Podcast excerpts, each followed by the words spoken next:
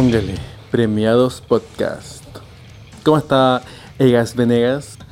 Hola Álvaro, ¿me- ¿bien y tú? Bien, bien aquí en esta nueva especial exclusiva sesión para aquellos ganadores del premio especial Diren Grey. Que son todas las personas que han hecho ese mínimo esfuerzo Exactamente. De, de compartir su capítulo favorito y, seguir las instrucciones. y etiquetar a, a dos personas. de ponerle pino. Ponerle, claro, ponerle paladino también. Sí, po.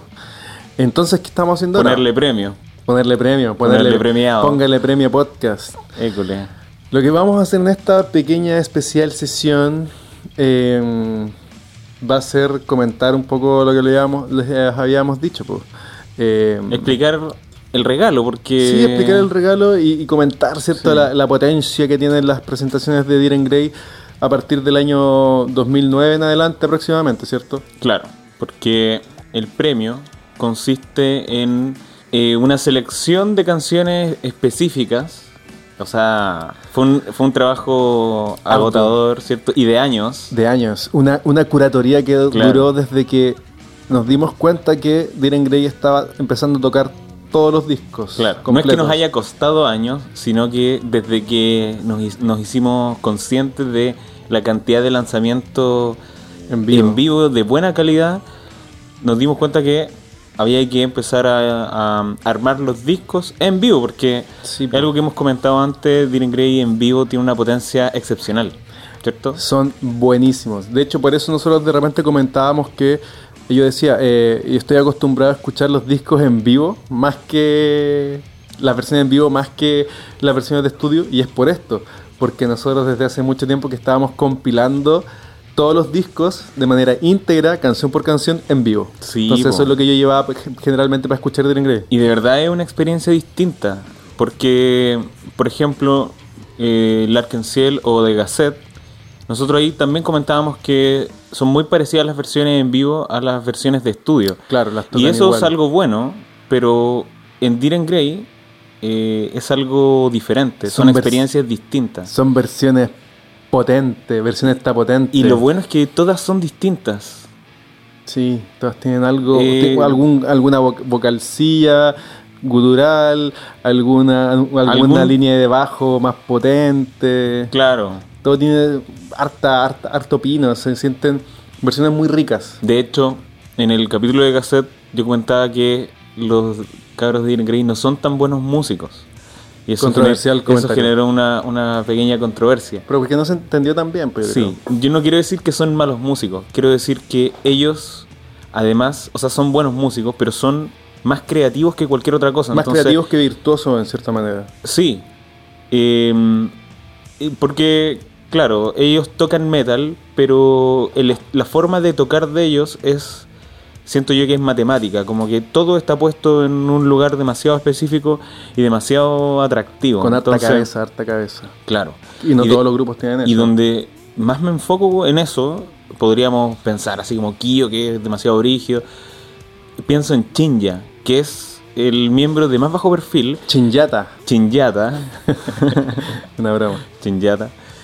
Y yo he visto, por ejemplo, los documentales que vienen en los Blu-ray, documentales que siempre son de las grabaciones, y él Claro. está así como, de verdad, escribiendo todas las partes de... Generalmente los, los músicos hacen eso, escriben su- sus partes, pero es una cuestión tan específica lo que hace Chinya y, y quizás a la primera no se percibe, pero cuando eh, va ahí como prestando atención harto en las baterías, eh, y eso es algo bueno de las versiones en estudio, por ejemplo. En- Claro. Donde más se nota eso es en Dom Spiro Spero. En vivo, como que ahí tú cachai cómo es un grupo en vivo. La Y se-. Y se, siente, y se siente muy orgánico lo que hacen, ¿cachai? Sí. Como que mm, de, de repente se mandan como pequeños condoros y se notan, pero hacen que la versión sea más especial. Kyo también, de repente está súper accidentado, de repente no llega a los tonos, pero sale con algo mucho más emocionante. Sí, pues se, las trae. Y de hecho, que bueno que mencionando a Kyo, yo creo que una de las principales razones por las de las cuales a mí me gustan mucho más las versiones en vivo de los discos, y es porque siento que a veces la voz de Kyo en las versiones de estudio está demasiado filtrada la voz. Tiene sus efectos, que dobles voces, que sonidos de hadas, como decimos nosotros. Eso. Lo- los falsetos en los discos creo que están demasiado filtrados, demasiado arreglados con efectos. Mm. Y en vivo es mucho más bacán porque escucháis los cambios de voz de Kyo de manera orgánica y ahí te das cuenta, ah, en realidad este loco Sí, está cantando todas las voces y no son múltiples voces como si se sienten los discos de estudio. Como que. mm, Pero mira, nosotros que sabemos que en vivo el tipo logra hacer esos cambios que son brutales Claro. y que requieren mucha práctica y de verdad un conocimiento de tu cuerpo así en profundidad, saber conocer muy bien tu voz. Claro. Eh, eso es lo que hace especial la versión en vivo, pero también a mí me gustan mucho las versiones en estudio porque las escucho y es una dimensión eh, distinta a la que es en vivo, obviamente. Claro. Y cuando lo escucho, sé que él puede hacer eso en vivo. Entonces lo disfruto de la misma manera, ¿cachai?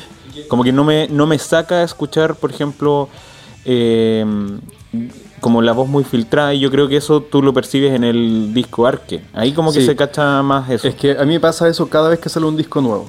Cada vez que sale un disco nuevo lo escucho y pienso, quiero escuchar esto en vivo, pucha que lo quiero escuchar en vivo. Y lo interesante es que creo que además que hay varios, varias personas que van a estar escuchando estas versiones que les estamos regalando de los discos y que quizás es primera vez para, para, para ellas y ellos que van a disfrutar de un, un disco canción por canción de manera íntegra, de la primera a la última, en vivo. Porque a veces es medio difícil pillar versiones en vivo, escuchar una canción suelta por aquí, otra por allá, o de repente ni siquiera, eh, no sé, te pegáis el, el show entero. Pero aquí además que van a haber algunas sorpresas de canciones que seguramente nunca habían escuchado en vivo. Sí, Porque po. aquí igual hay una, una arqueología de temas, porque lograr así encontrar cada canción en una versión decente, que se escuche bien, que esté bonita, ejecutada, igual es eh, eh, harta pega, pues al final es verdad, nosotros revisamos todo, todo, todo lo que han sacado en vivo desde el 2009 específicamente. Sí. Igual hay una canción ahí que yo dejé del 2008, pero decidimos que fuese desde el 2009, casi, incluso no tanto. Tratamos de, de hacer que todo fuese desde el 2013. ¿Ya? Pero de ahí revisar todo y encontrar cada versión en su justa manera, ¿cierto? Sí, la del 2008 es Undecided. Un Decider La versión acústica, acústica. que es una de las pocas veces que la tocan. Oye, compañero Egas, ¿por qué desde el 2013, 2010 en adelante? Expliquémosle a las chiquillas por qué decidimos Mm. esa, Mm. esa curatoría tan específica. Porque, o sea, si tú querís, el disco Gauss está en vivo completo desde el 99, cuando sacaron el Osaka Hall. De hecho, todos los discos ahora están completos.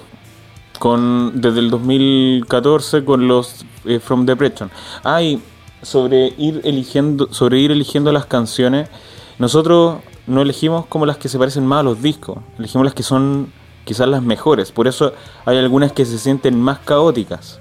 Claro. que la versión del disco o la de otras grabaciones. Entonces, eh, la gracia de esa selección fue ese, esa versión en específico de esa canción. ¿Cachai? Claro.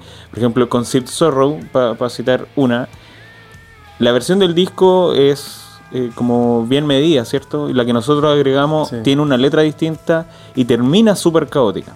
Claro. Y ahora sobre por qué el 2013. Eso tiene que ver también con el proceso de armar esta, esta selección. Porque la primera versión que nosotros teníamos era desde el 2009 con las versiones hasta esa Claro. fecha. Pero desde el 2013 hasta ahora las versiones han mejorado, la banda ha mejorado un montón, la calidad ha cambiado.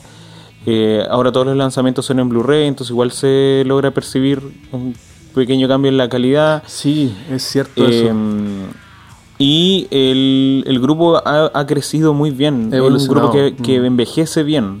Y la voz de Kyo es lo que más se nota, porque pensemos, eh, en esta compilación, ¿qué canciones no están? Garden, por ejemplo. ¿Hay versión de Garden en vivo? Sí, pero es la del 99, en el Osaka Hall. Claro. Y esa para nosotros está fuera de la curatoría, ¿cierto? Sí, esa po. versión, bueno, es una versión súper buena porque es de la época, pero no se escucha con el sonido de, de Diren Grey actual. Entonces, digamos, esa es la explicación de por qué hicimos Ah. esta, ¿cachai? Además, es- eso es, es importante porque todos los discos que están en esta versión en vivo es como la banda los toca ahora. Exactamente. Entonces es completamente un sonido actual, ¿cachai? Si viene Diren Grey y hace un setlist, esas son las versiones que van a tocar, Claro. salvo que hagan un remake.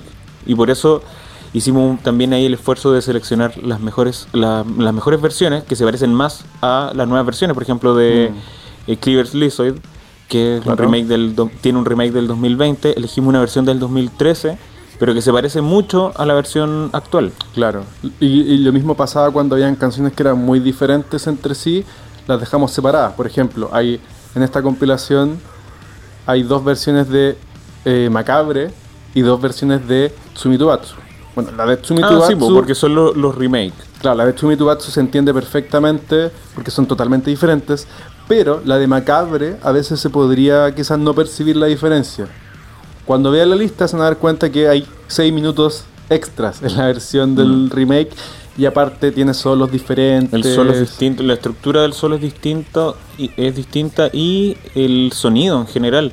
La versión del 2013 es súper metalera. Super metalera, claro. La versión original que la tocaron en el 2017 es mucho más post-punk. Como que Claro.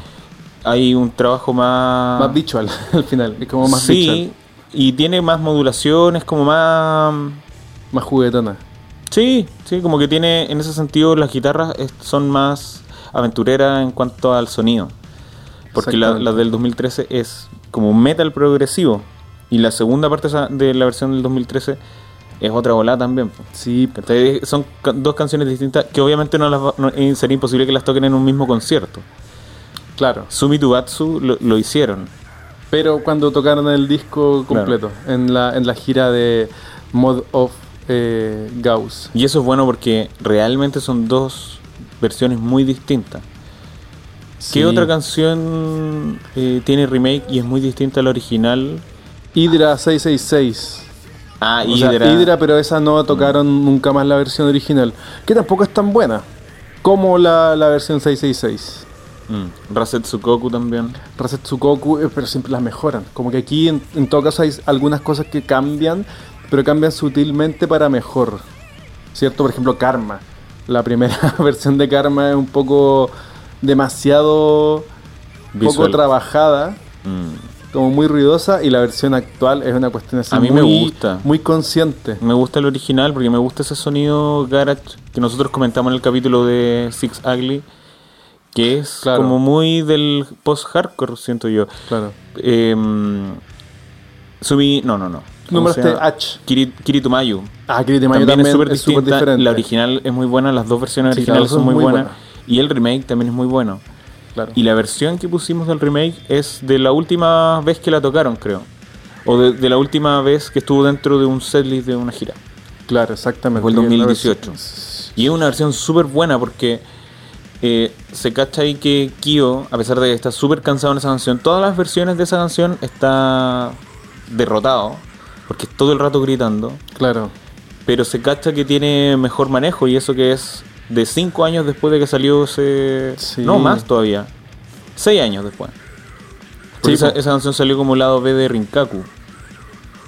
Claro, 2012. Sí. Entonces, mm, ahí se cacha cómo evolucionó también su voz. Eso lo podemos ir vinculando cuando vayamos revisando como la selección con eh, un dato que he cachado, quizás no es muy bueno que mencionarlo, pero vale la pena porque le gusta mucho a los fans. Es como el historial de problemas Ah, de Kyo en relación con los conciertos. Porque nosotros Claro. incorporamos a la lista un concierto donde Kyo está más para la embarrada. Claro, donde tenía ma- la mayor cantidad de problemas vocales y se nota. Le salen unos gallitos, unos silbidos, Sí. así brígidamente De hecho, hay un Blu-ray eh, que es como de los últimos de estos grandes, que el, el Tabula Rasa, con conciertos del 2012 y del 2013, y que está documentado casi completo, o- o un poquito más de la mitad de ese concierto, y que apenas termina, Kyo fue hospitalizado al tiro. Se lo llevaron, Sí, claro. y de hecho el concierto termina, no sé qué, no sé qué dice, no, no sé japonés. Pero al final se, se cacha que está como cansado, pero tiene ese, ese como ánimo de Kyo como de entregarlo todo y como casi pudiendo morirse ahí. Es muy brígido. Sí, al- algunas de esas versiones están aquí, pues, de ese, de ese concierto, Sí. en la compilación. Eh, y bueno, y para terminar un poco la historia de cómo, cómo empezó esto. Hace mucho tiempo, por ahí por el año 2014, 2013, me puse a revisar las versiones en vivo, ya que había encontrado algún material de, de esto de Acknot, que es el, el fans club oficial. Y hace mucho tiempo, ahí yo estaba volviendo a escuchar Diren Grey así en serio, porque pasé harto tiempo sin escucharlos y habían sacado de un suspiro espero, el último disco en esa época. Y lo escuché y me voló la cabeza y dije, ah, esta cuestión es realmente lo que lo que yo espero de- de- del grupo más metalero. ¿Cachai? Porque en ese tiempo no me Igual había... cuando salió fue como difícil de enganchar. Es un disco complicado, creo yo. Sí, pero para mí- para mí es de mis favoritos. No sé si será el favorito favorito, pero está así dentro del top 3. Ya, entonces ahí caché que habían grabaciones en vivo bastante buenas de la época y empecé a investigar, a buscar y a compilar pues, todo lo que encontré en vivo. Todas las canciones que fuesen desde el 2008 en esa época en adelante, las fui buscando y empecé a armar los discos. Y en ese momento alcancé a armar solamente tres discos. Within Into Death, The Marrow of a Bone y el eh, Uroboros. Ya, solamente esos tres alcanzaron a estar completos, digamos, en esta arqueología. Y ni tanto, porque para eh, creo que para dos discos faltó una canción y tuve que agregarle una versión de muy mala calidad. ¿ya? Entonces, igual para comentarles que esta versión que estamos prestando, o sea, que estamos regalando ahora, es totalmente actualizada hacia este año. Sí. De incluye material del último show que del se último lanzó. concierto que hicieron. Claro. Ah, o sea, el último concierto que hicieron del que sabemos Existencia. cuándo lo hicieron. Porque de hecho en estas en estos días, o sea, ahora a finales de febrero están haciendo un- unos eventos. Claro, secretos. No, no son eventos secretos. Lo que hacen en el evento es mostrar un concierto secreto que hicieron el último mes. Ah, ya, perfecto. Eso es lo que están haciendo y es muy loco porque hicieron el esfuerzo de hacer un concierto secreto, pero no volver a hacer conciertos a los cuales la gente pueda como ir Asistir. masivamente. Porque de hecho es en un lugar muy chico en el que han tocado varias veces, pero creo que eh, la última vez que tocaron fue el 2009. Un lugar muy muy chico. No, y el 2009 hicieron también un concierto secreto ahí. Ah, ya. Buena. Entonces, eh, ahí te- tenemos eh, extractos del último concierto que sabemos cuándo se hizo, porque no se sabe cuándo se hizo este que están mostrando. Claro. No hay fecha. Lo vamos a saber cuando saquen el nuevo single, que sale el 28 de abril. Claro, porque iban a incluir versiones de Ahí van a- según la página, 10 canciones de ese concierto. Claro, Ojo que hace muy poco, en el momento que estamos grabando este podcast, eh, hace como dos días, o creo que fue ayer, se liberó la información sobre el, el single. Y que ahí hay, hay dos sorpresitas. Primero, que dice que va a haber un, va a incluir un Blu-ray en vivo con canciones de esa época. Y pusieron las siglas de un remake misterioso. Sí, y va a ser un single de tres canciones. La nueva, que se llama Oboro, ¿Ya? Kyo dijo que era como Tayo Noao 2.0, que era como una can- entonces me imagino que entonces va a ser como una balada. Claro. Eh, se- la segunda canción dice TDFF. Y que descubrimos de inmediato. De Domestic Fucker Family. Sí, no han dicho que es eso. Pero nosotros pensamos por la lo sigla. más probable. Yo creo que quizás es una canción nueva, imagínate, y lo hicieron para que la gente se vuelva loquilla. Ojalá que sea una canción nueva. ¿Sabes que de repente es que, eh, claro, ellos también como dato, hace mucho tiempo que no sacan un lado B que sea una canción original. De hecho, ¿cu- ¿cuál fue la última? Las de Arque, que era Tefu Tefu y On Zero. Sí, and Zero. And Zero. Sí, po. Pero sabes que yo, yo imagino que quizás se va a llamar TDFF y va a ser The Domestic Fucker Family. Y se va a llamar así, TDFF. Como También cuando ponerle. Domestic Fucker Family. Pero se- sería fome que sea Domestic Quizá- Fucker Family. O sea, me gusta es esa que no- canción. No, sabemos, quizás le cambien la letra, es una cuestión bien, bien deconstruida de la canción. Una, una versión así bien, quizás Sí, más como lenta. Sumito Atsuko. Claro, sería muy bacán ver algo así. Porque esa canción tiene un ritmo que si la pones lenta es súper heavy. Sí, pues podría ser así bien doom metal. Porque ya tendrían una canción. Sería como el single de Rinkaku. Rinkaku es como una balada Sí. progresiva, metal. Y la segunda canción de ese, lado, de ese single fue eh, Kirito Mayu. Claro. Entonces, Una es versión muy pesada. brutal esa versión. Y la tercera es una versión en vivo, una canción en vivo que va a ser lo más probable de este concierto secreto. Ya. Que sea de las que no van a estar en el Blu-ray. Porque eso, eso hacen, pues, cuando ponen una canción en vivo. Y eso también me hace pensar que quizás no es un remake la que TDFF. Porque en la tercera dice entre paréntesis live. Podría haber dicho remake. Es que nunca ponen remake.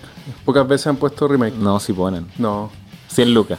100, 100 lucas. lucas. Ya, hermano, 100 lucas. En 100 Clevers, lucas. por ejemplo, el anterior, dice Clevers Lizoid, no dice entre paréntesis remake.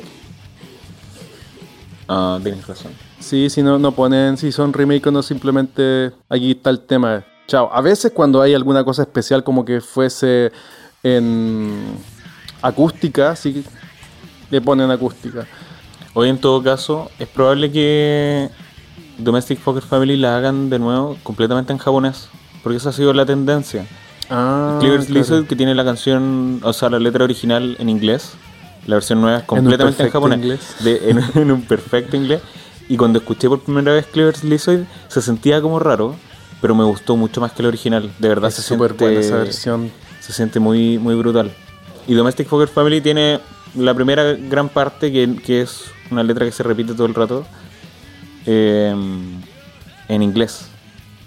Un inglés muy torpe también, pero bueno. Claro, sí, está bien. o es lo que hace este muchacho. Ahí en Que cuánto cumplió sale? 45 años. Ah, sí, pues estamos aquí también haciendo esto, celebrando los cumpleaños de, de Kaoru y Kyo. Kaoru cumplió como 47, porque yo creo que es el más chico. El más 47 petizo. años. Buen brígido. Y se ven muy jóvenes. Sí, En las el poder asiático. O, o el poder de Felipe Abello también, que también se ve joven. No, pero ahora no se ve tan joven. Oye, pero mira, eh, respecto a Boro, para cerrar el tema de esta nueva información Ah, sobre ya. el single, eh, en abril vamos a ver, pues o sea, el 28 de abril. Sí. Así que atentis ahí, queda su resto, pero. El tiempo pasa volando, así Pasa que volando, sí. de repente vamos a tener la canción nueva. Y los últimos dos singles han sido buenos. Sí, me han gustado Caleta, son canciones súper, súper buenas. Así que ahí esperando a que este single ojalá cierre con o lo lancen con un anuncio de nuevo disco. pues. Sí, yo creo que lo van a anunciar el nuevo disco cuando terminen estas proyecciones que están haciendo. Porque siempre que hacen estos eventos, hicieron varios eventos así durante la cuarentena. Ya, Y al final eh, mostraban algo nuevo, una sorpresa. Y- Perfecto. o bueno, un Blu-ray también podría ser un concierto completo. puede ser. Yo creo que sería bueno un concierto completo con todas las canciones de, de Insulated World. Igual los setlist no eran tan buenos.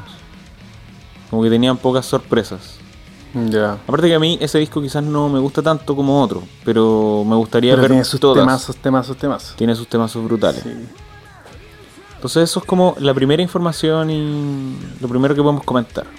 Vamos viendo entonces cada uno de los discos. A grandes rasgos vamos a estar ahora comentándoles eh, la selección que hicimos. Claro, es como, esto es como un comentario del proceso de selección y algunas cosillas Interesante sobre, interesantes que sobre lo que todos ya pueden empezar a escuchar desde ahora, de que tienen ahí el, el premio ya Mm. liberado. liberado y que va a estar mucho mucho tiempo ahí pues.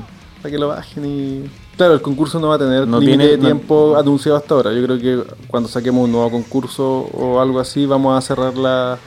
Así que si tienen al- algún fan ahí que, que todavía no concursó y que le interesaría, díganle, oye, dale, no está cerrado el concurso. o también alguien que no conozca a Diren Gray y le quieran presentar los discos una buena forma de presentarlo Súper buena forma. O sea, eh, a ti te pasan una discografía en vivo de alguien. No, Es que mira, nosotros igual somos ñoños de, la, del- de, las, de las cosas en vivo. Como que las weas en vivo nos encantan. Entonces, para mí, esta cuestión como de ver una discografía entera de una banda en vivo me vuela la cabeza, así totalmente. Y creo que es algo Sí. para todas las bandas del universo que me gustan, inédito. Creo que con ninguna otra banda podría hacer esto. Porque no todas las bandas sacan tantas cosas en vivo, no todas las bandas se, se dedican o- o- a revivir canciones como para, digamos, eh, tener vigente su discografía. y sabéis que no todas las bandas tocan todas sus canciones Eso mismo, exacto. De Hay hecho, por muchas bandas que, que de sus discos eh, supongamos un disco de 12 canciones hay unas que nunca han tocado en la vida. Onda, seis canciones fueron las que pusieron en la gira, las repitieron siempre, nunca tocaron nada más y para el otro año sacan un nuevo disco y Claro. así. Y se olvidan. De hecho, pensando en otro grupo que saca muchas, muchos DVDs y Blu-rays en vivo, la Arkenciel. Y con la Arkenciel no podía hacer este ejercicio. Mm. porque no tocan todas las canciones de todos los discos. Incluso si quisiéramos desde tomar en cuenta desde el primer lanzamiento del 93 que exista registro hasta el último, no se pueden completar los discos completos No, todos po. en, en MP3, ¿cachai?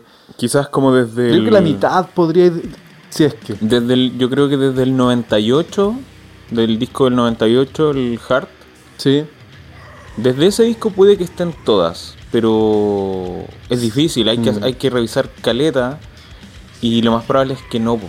y que no hayan versiones quizás muchas veces de calidad. Porque si una cosa tiene esta compilación que hicimos es que todas las versiones son se escuchan bien. A eso nos referimos Mira, con buena calidad. eh, Hay una canción de Larkenciel que es muy buena, Anémone, y yo he visto por ahí Mm. como que hay una versión en vivo y no la he pillado. Yo Como que he visto como pedacitos, extractos. Sí, pues, que, que se ve que están cantando en vivo, pero la canción es la de estudio. Yo tengo esa versión. En- porque es- yo tengo un es como un show- extra, ¿o ¿no? Es que es una cuestión súper piteada. Japón, adelantado a su época. Larkenciel, para, un, un- para la gira del Real, hicieron un show online. Ya, imagínate, año 2000. Existe solamente, yo he encontrado solamente un registro de ese, de ese, de ese streaming. Y la calidad es pésima. Se ve mal y se escucha muy mal. Se escucha como, eh, no sé, 64 kilobits por segundo. Entonces a esa calidad no alcanzáis a apreciar nada de la música. Mm. Y- ¿Eso eh, qué año fue más o menos? el 2000. Ya. 2000. ¿Sabes quién más era un adelantado? Y que es cercano... Prince. Prince. Sí, Le hacía muchas cosas online en los 90. ¿Por qué decimos que es cercano? Porque nos llegó una apreciación súper buena de que eh, Ken estaba muy. tenía como. Harto de Prince. har- harto de Prince, así como eh, la estética y la forma de tocar y todo eso. Y es buena esa. Es buena esa. Súper buena apreciación. ¿Quién fue? apreciación. ¿Quién nos dijo? Medio porfiado. medio porfiado. El amigo medio porfiado. Le mandamos mucho De la Cuarta también. Avenida. De la cuarta avenida, sí. Que nos comenta harto. y No se nos había ocurrido eso. Claro, eso, eso fue muy bacán porque nosotros siempre pensábamos, eh, lo asociábamos con con Santana. Con Y Santana. él nos dijo, epa, epa, cabros, recuerdan a Prince y así le dio justo, justo en el clavo. Así que harto saludo a- al amigo Pato eh, de la Cuarta Avenida. École.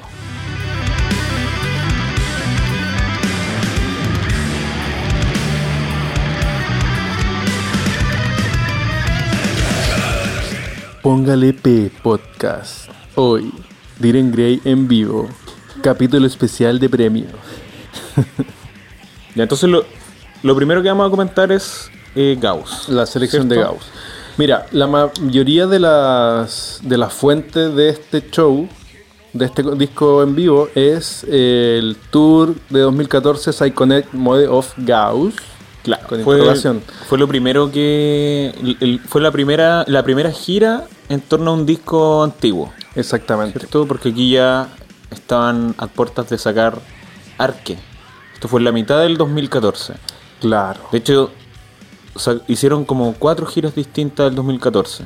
O, o cuatro como momentos de la banda en vivo, porque a principio del 2014 lo que hacen es tocar Doom Spiro Espero, que también Sí. es un Blu-ray que es muy bueno, aunque el, el sonido a mí no me gusta tanto, como que... Y repiten algunas canciones del Doom Spiro Espero, y las versiones que repiten, una es sinfónica y la otra no. Claro.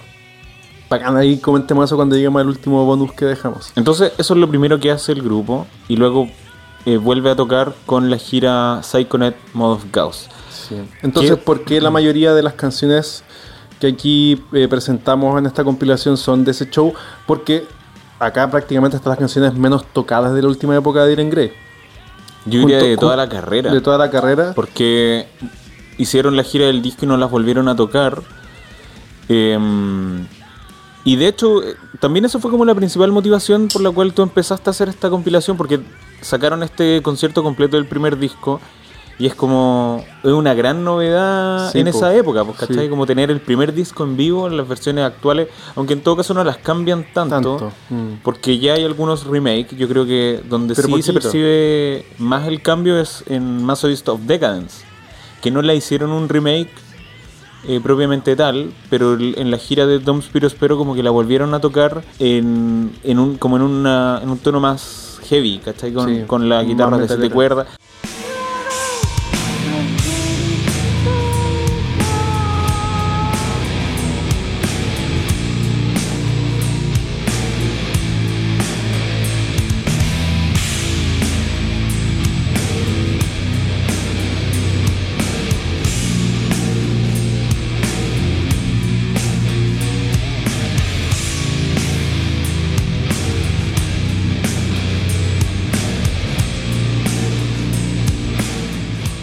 Y el cambio de letra, eso es improvisado.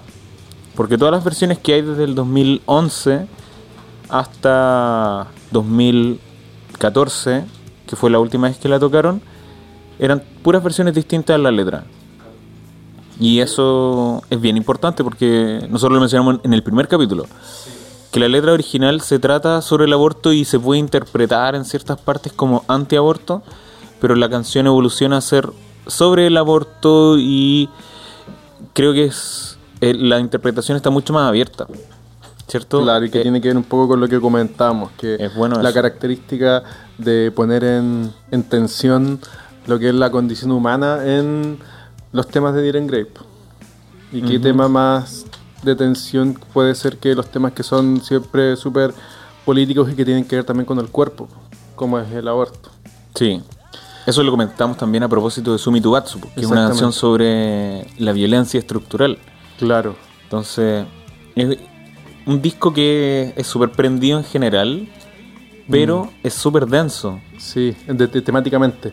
Sí. A mí lo que más me gusta de esto es que, eh, bueno, como habíamos comentado, eh, musicalmente no son muy diferentes las versiones, pero siempre hay ahí de repente algún gutural que mete Kyo, que son guturales que obviamente en el 99 no existían.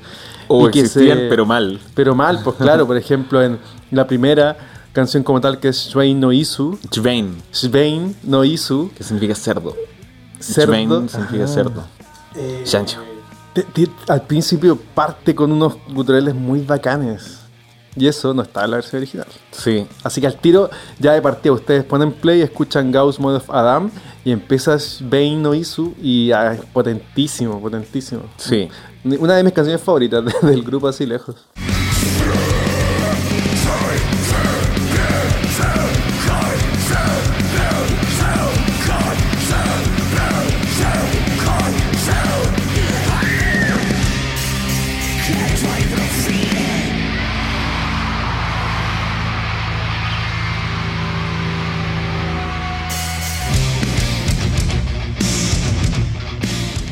Que tienen toda esa onda gusta como, como, como Mike Patonesca que, que habíamos comentado hace tiempo. Claro, ese disco tiene harto como de Mike Patton. Mm. De hecho, Kyo es bien comparado con Mike Patton. Pero Kyo es mejor igual. Sí. Kyo, puta, yo siempre meto a Jun Togawa en todo esto. Pero como es un exponente Kyo también del Eroguro, si- siento que como que tienen las mismas pretensiones. Claro, como artística en la voz. Em, oye, ya, entonces parte el disco con Enchubein no hizo y en el en esta selección la que sigue es Sumi Tubatsu. Claro. En el disco originalmente no es así, sigue Yurameki. Claro, porque hice, hice ese cambio aquí de repente hay- algunos cambios que yo me tomé la libertad de hacer, ya que eh, hay veces en que por...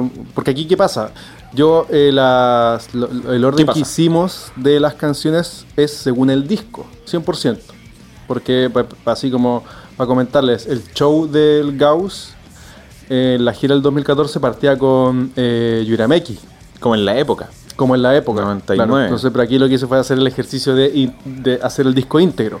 Pero porque aquí me tomé esa libertad, ya que en vivo, Shvein no Isu con Sumitubatsu iban pegaditas. Y queda muy bien eso. Entonces dije, ya, hay que dejarlo así porque queda súper bien si uno lo escucha de esa manera. Sí, mira, y el concierto icónico de esta época, del 99, que es el Osaka Jojal, Claro, parten con Yurameki y la que le sigue es Chubein no Isu. mira, precioso. Buen comienzo también. Sí, Eh, las versiones de ese concierto son buenas, igual hay algunas que no son, no son tanto, Tan pero diferentes. eh, obviamente no, no usamos esas porque tenemos versiones nuevas. Claro. Yurameki es bacán porque empieza con una intro de piano.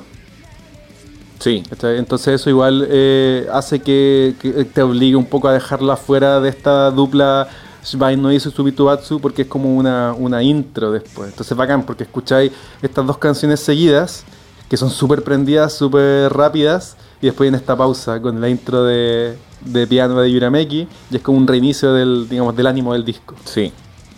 Bueno, en general, ese disco tiene la- las versiones del 2014, donde hay cambios. Es en Masochist of Decadence, que elegimos una versión del 2012. Lo elegimos principalmente para variar porque la versión del 2014 también es muy buena. Y em, esta creo que es. Esta es en Japón, porque es la versión del 2012 del DVD Age Quad Ages, ¿cierto? Claro. Ya, ese, de- ese Blu-ray DVD tiene dos, volu- volumen 1 y volumen 2. Volumen 2 es en Estados Unidos y Canadá, creo. Europa. Primero es de, de Japón, Europa y el segundo es Japón, Estados Unidos. Ah, ya. Esa versión es de eh, eh, Japón. Claro. En los otros cambios son Sun, que elegimos la, la de los conciertos con Pierrot.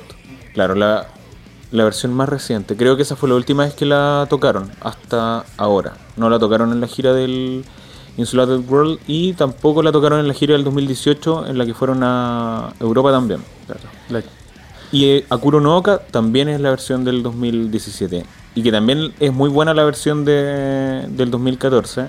Pero la del 2017 tiene mm, más mística porque la voz en el verso tiene delay, como en el disco. Mm, La versión del qué 2014 bonito. no tiene delay.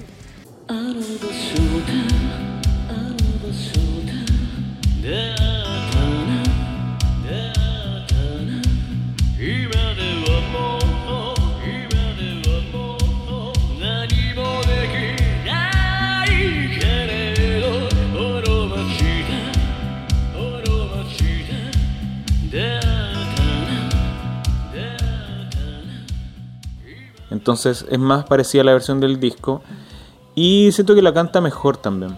Y el sonido en general está como más redondito y es un concepto súper especial porque es con Pierrot, un grupo que también nos gusta caleta. Sí, ese, ese, ese doble, doble presentación es bacán, es muy buena. Aparte que Pierrot toca súper buenos temas de su carrera. Eh, mira, así como para cerrar Gauss, eh, es bacán porque es un disco súper largo. En 12 pistas, 11 canciones, tenéis una hora así de música bien buena en vivo. Mm. Oye, y para el dato, el, esta gira fue idea de Kyo, Ya. que siempre les preguntaban a la banda cuándo van a volver a tocar canciones antiguas y siempre dijeron como que no les importaba, no les interesaba tocar canciones antiguas porque eran de la época Visual Kei, de la que ellos mucho tiempo renegaron. Yo Claro. creo que volvieron justo el 2014 a como Ah. a esta onda más Visual Kei. El 2013 usaba un maquillaje arque. de calavera, de gold, Sí. ¿cierto? Eso, ahí está como ese maquillaje más Visual Kei. Ahora son más Visual Kei todavía, igual que antes. Em, y Kyo en, en las entrevistas contaba que para él no, no fue nada muy especial tocarla. El loco lo que hace es entregarlo todo. Esa es como Claro. su forma de Y ver. eso es bacán porque se nota, porque escuchando estas presentaciones, esta versión en vivo, se escucha que están súper prendidos. De hecho, el registro, que hay varias en YouTube, eh, están así con todo muy prendidos tocando. Y un Sí. lugar chiquito igual. Sí, no es, no es un concierto para cumplir.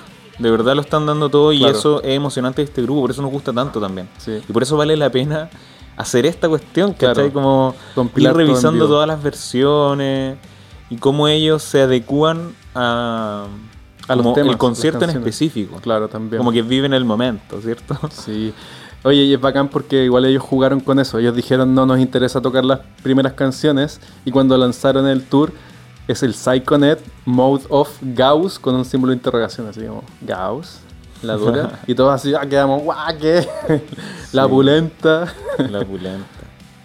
Pero bueno, eso Siguiente entonces, entonces con sería Gauss.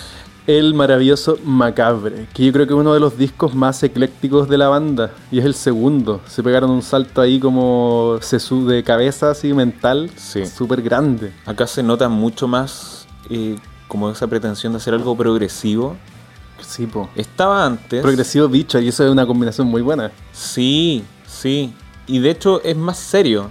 Como eh, ahí se siente muy maduro el grupo en es- este disco macabre. En Gauss están como entregándolo todo, pero también con esa onda super pop Kuroyume. del visual y muy Kuroyume. Eh, pero con Macabre son mucho más serios. Claro, y se, se empiezan a diferenciar, a hacer ellos como un grupo aparte, empezar a hacer género, de cierta forma. Aunque todavía guardan mucho de Visual Kei en este disco. Sí.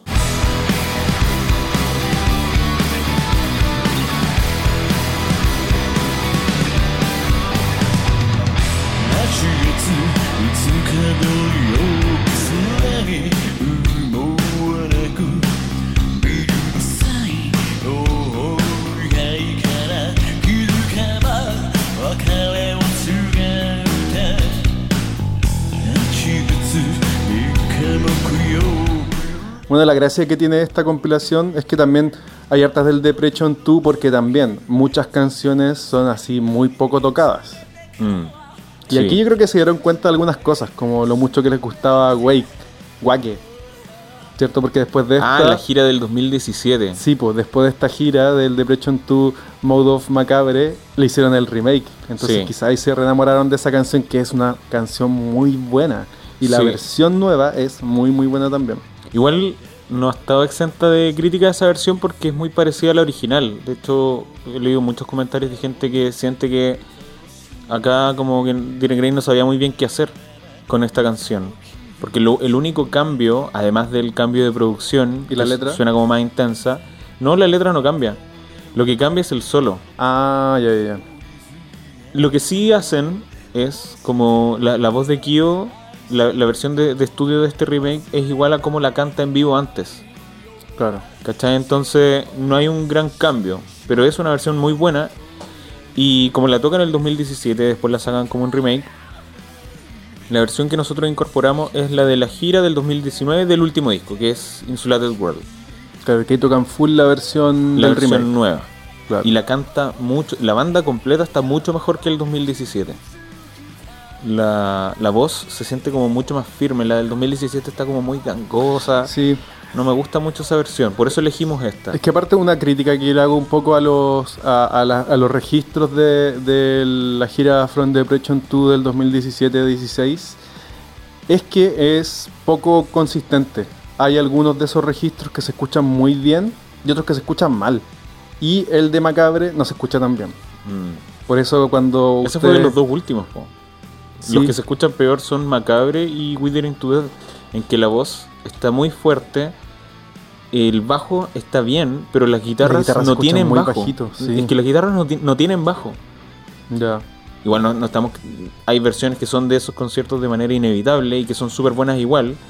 Pero de las más intensas, por ejemplo, Deity, elegimos la versión del 2000 de la gira In situ Tabula Rasa. que es una de las mejores versiones, porque ojo, que esa canción, si es que uno la empieza a revisar en los diferentes registros, la canta muy diferente a veces. Es algo bueno. Es algo bueno, Lo bueno de ir revisando cada una de las versiones. exactamente. Y esta versión que seleccionamos de Deity, eh, yo creo que tiene los mejores elementos de todas las formas que tiene de cantarlas. Ya que eh, viene la parte eh, como sin falseto y la canta gutural esa parte. La última, la última parte de la letra, antes de terminar.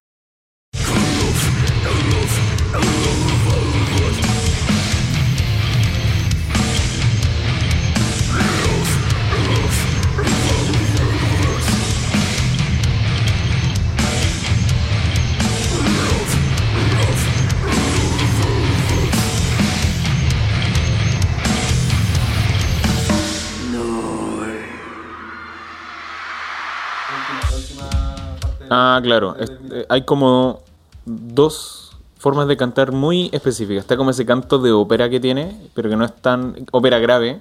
Claro, que es la primera parte de la letra. Y después eh, gutural. Hay otras versiones donde el canto de ópera lo canta con falseto agudo. Esa versión a mí me gusta mucho, mucho, mucho, mucho. Y me encanta como primera canción. Ah, mira, y algo bacán de este premio es que nosotros en la versión del disco pusimos la que más nos gusta, pero en el DVD bonus que compartimos está la versión con falseto, así que tienen las Sí. dos versiones. claro. En este disco, El Macabre, también hizo un cambio, ya que la segunda canción del disco es Miaku. Pero acá puse Macabre, ya que en Ah. vivo las tocaban pegadas. Sí. Así como que era como, esta es la sección macabre del show, entonces empezaban con Deity, que a veces era el, el primer encore. Y seguían con Macabre en su versión de 16 Sí. minutos. Y en el concierto de Breton 2 partieron con Deity y la siguieron con Macabre. Claro. Es un buen comienzo y que es el comienzo también de la época de los Blitz. Esos DVDs, esos cinco DVDs, el Sí. día dedicado a Macabre, También tocan así. parten con Deity y después sigue Macabre. Sí, y que esas versiones se escuchan relativamente bien, pero también en esa época el sonido de esos registros no era muy bueno. De hecho, yo creo que desde el, el Code of Vulgar, que es el DVD del 2004, ahí recién empiezan a tener buena producción de sonido. Porque los anteriores, el Five Ugly Kingdom, se escucha ahí nomás. El Osaka Hall se agradece caleta ese show, pero tampoco se escucha tan Mm. bien. Y, y por eso aquí tenemos como por primera vez versiones súper bien ejecutadas y que se escuchan bien de Macabre. Sí.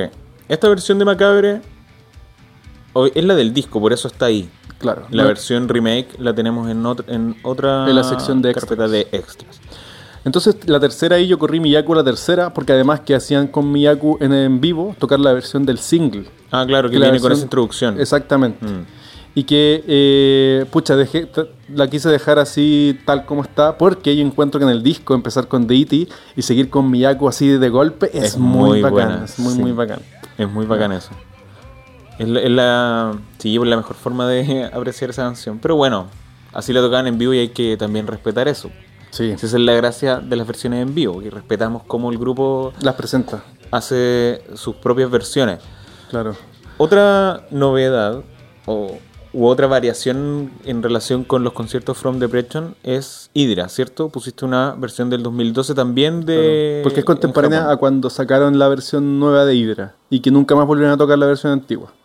Donde hay un registro de Pero Hydra, versión antigua, perdón, en el Five Ugly Kingdom. Ahí la pueden encontrar en su versión Hydra. macabre. Esa sale el 2012 en, el, en la reedición de Euroboros. Pero ese single, esa versión de Hydra es del 2008, Ah, ya, perfecto. Perfecto. ¿ya? Otra sorpresita, KR Cube, que es la versión del eh, Arque en vivo, el 2016. Es una muy buena versión porque además no la tocaban hace muchos años. Esa fue Sí, la po. primera vez que la tocaban en como 10 años. Sí, Oye, po. Otarubi, que es la versión tum, del. Depression, es de mis favoritas de ese disco. Ah, en la versión. No, esa canción es de mis Ah. favoritas de ese disco. Encuentro que tiene de las mejores ondas. ¿Y sabéis quién compuso esa canción? Chinja, Buena, Patero. el batero. El Patelo. El batero. A ver, ¿qué otra novedad? Tenemos Sakuro, que obviamente no lo tocan hace mucho, mucho tiempo, y que tiene la onda emocionante de las versiones antiguas. Que las versiones antiguas de esa canción tenía la bola esta eh, de espejos, ¿Bola disco? sí, y acá lo hacen igual. Y es un final también muy emocionante, con Kyo como gritando al final, que no es Buena. como en el disco.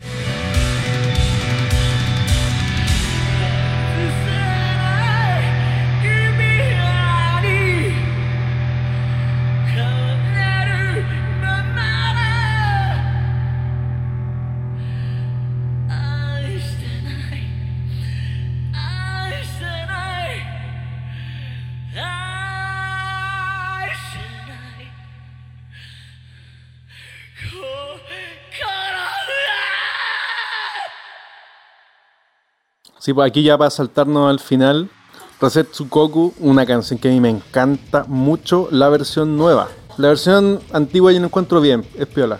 Pero la versión del remake es increíble y la versión que escogimos para el compilado también es de la época del Instituto Tabula Rasa, 2012-2013. Mm. Que se escucha potentísima, se escucha muy bacán. Es una de las mejores giras. Sí, es una gira increíble.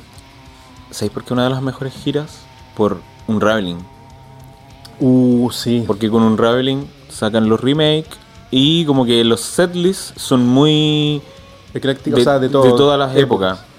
Por ejemplo, la, la- la del primer disco que tocan harto, Masoids of Decadence, pero ya ahí tenemos una versión Y también que empiezan a tocar Unknown the Space Lost de nuevo. que es Qué buena también. Tema, buen tema. Eso Con- con Macabre. Ah, datos. Datos de Macabre. Dados Roxa. Con la, con la gira From the Breton no hay mucho que decir porque la banda después de hacer Gauss termina la gira del disco Arque, pero ya era una idea que tenían desde Gauss, que es hacer giras de todos los discos de nuevo. Em, pero en la época de Macabre comienzan las enfermedades de Kio, los problemas de salud, y que están relacionados con el, la poca, mm, como el poco conocimiento de la propia voz. ¿cachai? O sea, Kyo siempre cantó bien, pero como es un tipo tan intenso en vivo, ahí como que empezó a tener problemas de salud. Aunque los problemas de salud que tuvo en, en esta época no tienen tanto que ver con eso, sino que mm, eh, como cuestiones más extrañas, así como se quedó sordo Claro. y, y en eso de quedarse sordo tuvo como también problemas eh, cerebrales. Acá. Ocurre eso, esos problemas cerebrales, se suspenden algunos conciertos y ahí eso inspira eh, I'm Afraid to Die. Ah, claro. Otra canción que también encontramos en vivo en, las últimas épocas. Sí. Excelente. In- inspira esa canción y el loco decía así como, no tengo miedo de morirme. Quiso luego otro gran disco. Ahí para. No vamos a entrar tampoco a, a analizar tanto los discos porque eso lo vamos a hacer igual en nuestro especial extenso disco a disco de, de Iron Grey, del que ya sacamos Six Ugly y Vulgar. Exacto. Pero ¿qué podemos decir de, este, de esta compilación en vivo? Que muchas también son de From Depression 2, ya que también muchas canciones que no han tocado mucho y que aquí, ay, miren, este, este show, este registro, de los que mejores se, se- se escucha. La calidad del sonido, los volúmenes de la banda están increíbles. Y que aquí una de las que a mí me, me encantan mucho en cómo suenan y cómo están ejecutados, ya que es la versión original, es Undecided. Ya que Undecided la habían venido tocando, pero en la versión acústica, que es como entre comillas el remake.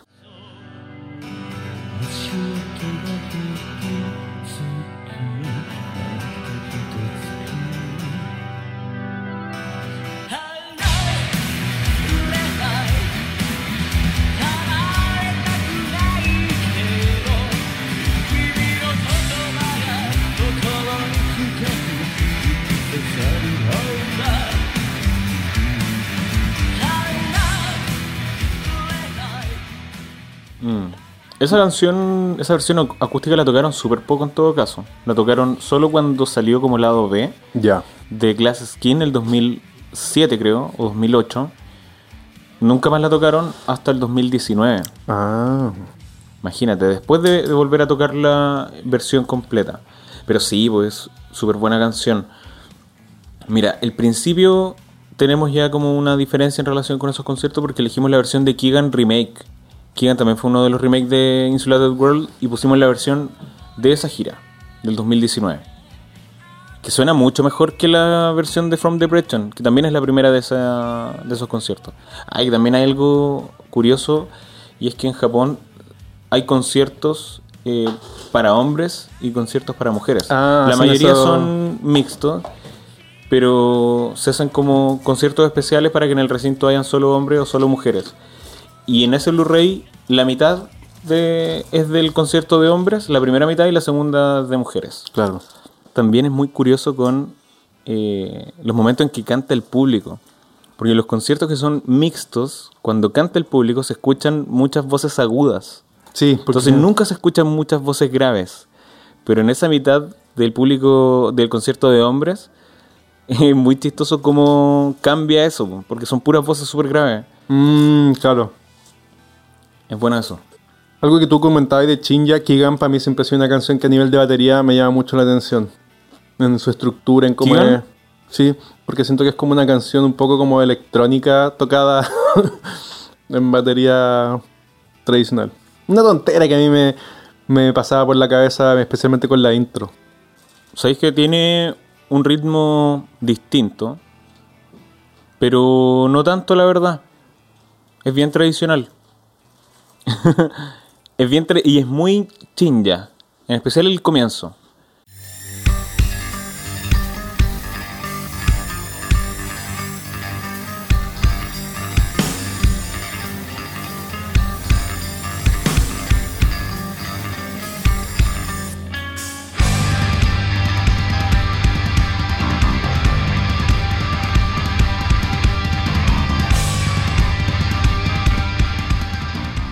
Eh, como el ritmo del, del bombo y cómo toca la, la caja en un momento, también que es como fuera del, del tiempo.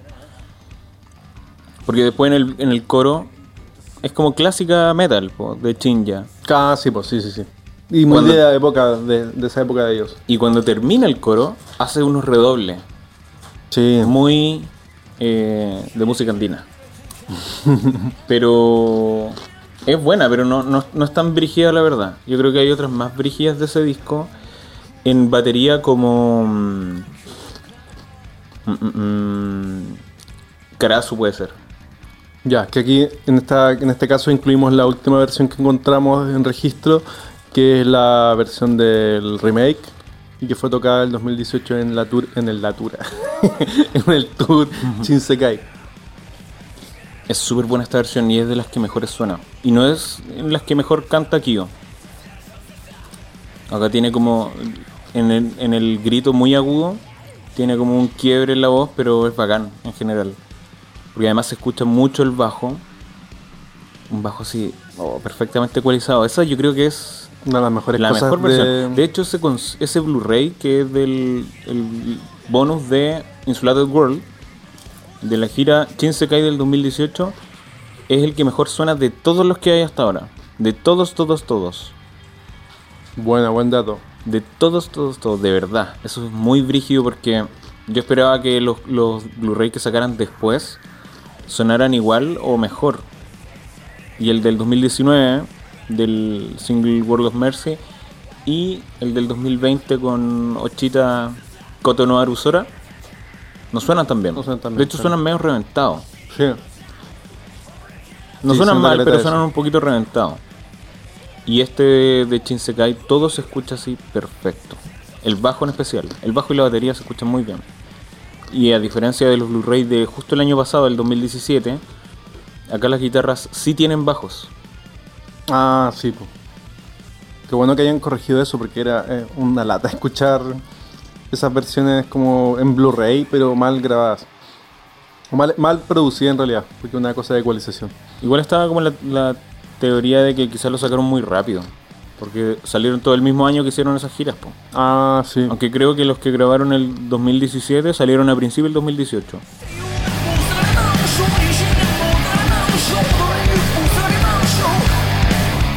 Los datos de las enfermedades. Ah, ya, dale. Ahí empieza. en la época de Kiso, que es del 2002, sufre dos, dos enfermedades. Una está documentada, o sea, no son enfermedades, pero son problemas médicos. La primera es que comienza a sufrir tonsilitis, que eso es amigdalitis, pero generalmente cuando la amigdalitis ya es muy grave, requiere hospitalización. Entonces, esta fue la primera época en que la voz de Kyo como que empieza a cagar por amigdalitis. Y lo otro, no sé si tú te acuerdas, era uno de los archivos secretos en los DVDs antiguos y es cuando se desmaya Sí. en Mr. Newsman. ¿Te acordáis? Está Sí. como gritando, se desmaya, siguen tocando y se lo llevan. y después lo, se lo llevan y está desmayado. No sé si el concierto habrá continuado después de eso. Quizás sí. Quizás no, claro, eso sale en, en una versión. em, em, en un archivo secreto del Five Ugly Kingdom. Sí, Hayden... ¿Cómo era? Haven Content, Secret. File. Secret File. Ahora sí, pues el maravilloso Bulgar. Que lo comentamos. Ya lo comentamos, igual un gran disco después de todo. Sí. Este es más ecléctico, como que elegimos versiones de varios, varias fuentes. Y que aquí también este Blu-ray suena muy muy bien, el Depression 2 Vulgar.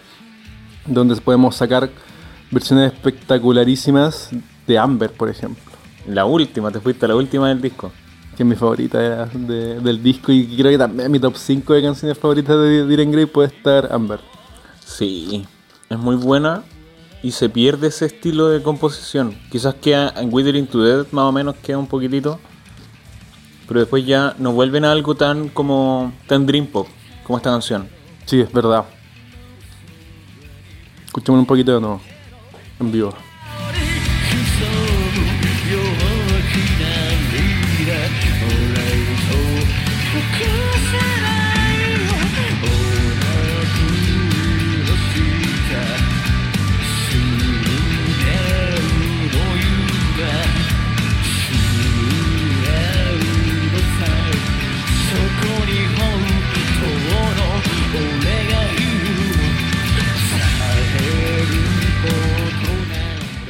Ya, pero mira, vamos en el orden.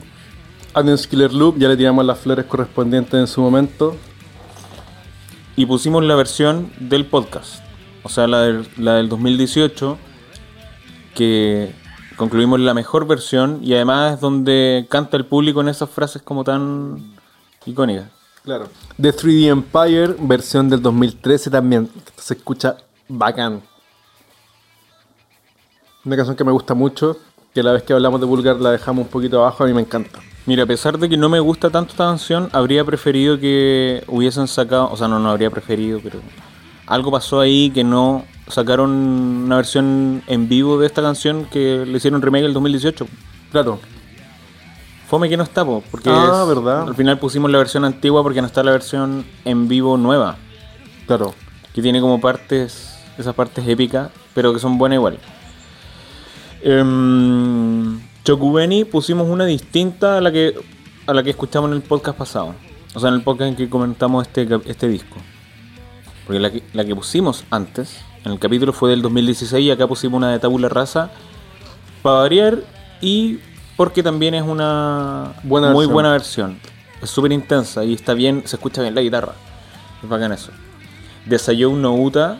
Em, También 2013, porque de nuevo, el 2013 hacían muy buenas versiones de en general.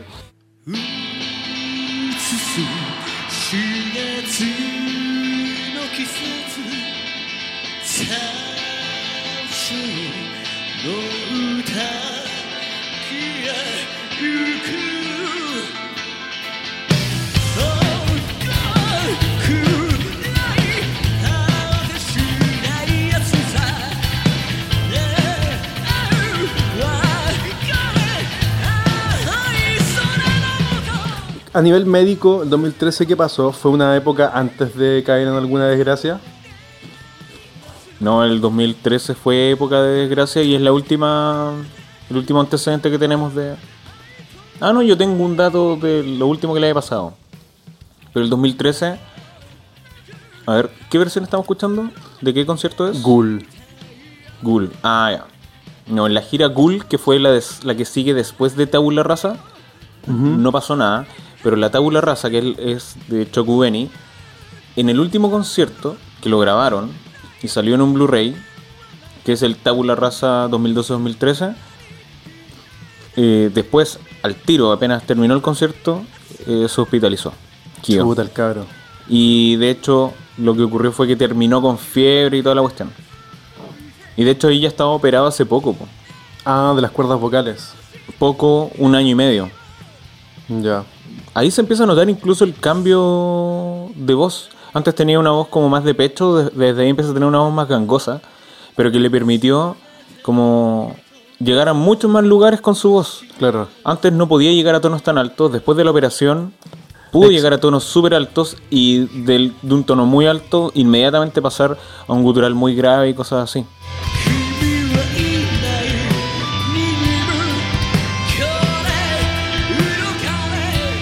Excelente. Mira, aquí eh, una cosita como curiosa.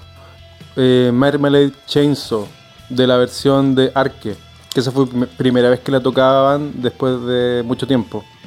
¿Ya? Y es muy buena. Y, la tocaban, claro, antes de hacer la, la, el Derbechon 2 de Vulgar. Bacán, bacán. Es muy bacana esa versión porque Kyo como que mm, le dice al público así como denme la energía y todo eso y comienza esa como mira escuchemos un poquitito del comienzo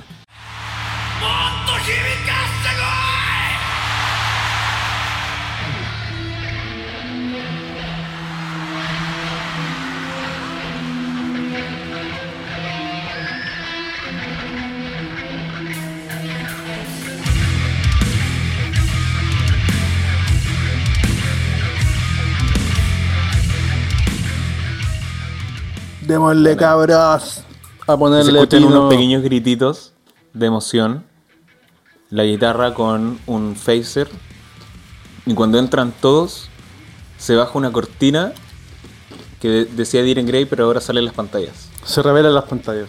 antes ya estaban las pantallas solo que las taparon para el encore Ah, buena canción, Mermaid Chainsaw. O sea, sabéis que yo creo que al final, cuando escuchamos los discos en vivo, son todas muy buenas. A mí me pasa, de hecho, eso fue uno de los comentarios como medios talleros que tiramos de Child Prey, donde dijimos así, literalmente, que la canción era tan mala en el estudio como tan buena en vivo. Oye, espérate, me faltó algo de Mermaid Chainsaw. Que en el arque eh, interactúan caleta entre ellos. Cosa que hacen, pero generalmente Kyo está serio al medio. Sí, pues, están como, cagadas de la como que abraza a Tochilla. Como que le pone la manito sobre el hombro mientras canta. Muy tierno. Y todo así. Cosa que se ve un poco del señor lindo. Exacto. The Obscure y Child Prey pusimos las versiones de Andrógenos también. Obscure fue la última vez que la tocaron, hasta ahora. La iban a tocar en la gira de. O sea, en el concierto que iban a hacer para tocar los dos. O sea, esos dos conciertos de Insulated World la iban a retomar. Según el setlist que ellos mismos compartieron. Cuando ya dijeron que no iban a hacerlo. Desgraciadamente, del dicho al hecho, y en harto trecho. Amplio trecho, como él. Oye, y difícil que lo hagan. Difícil. De hecho, que no dijeron que ya no están muy ahí con The Insulated World.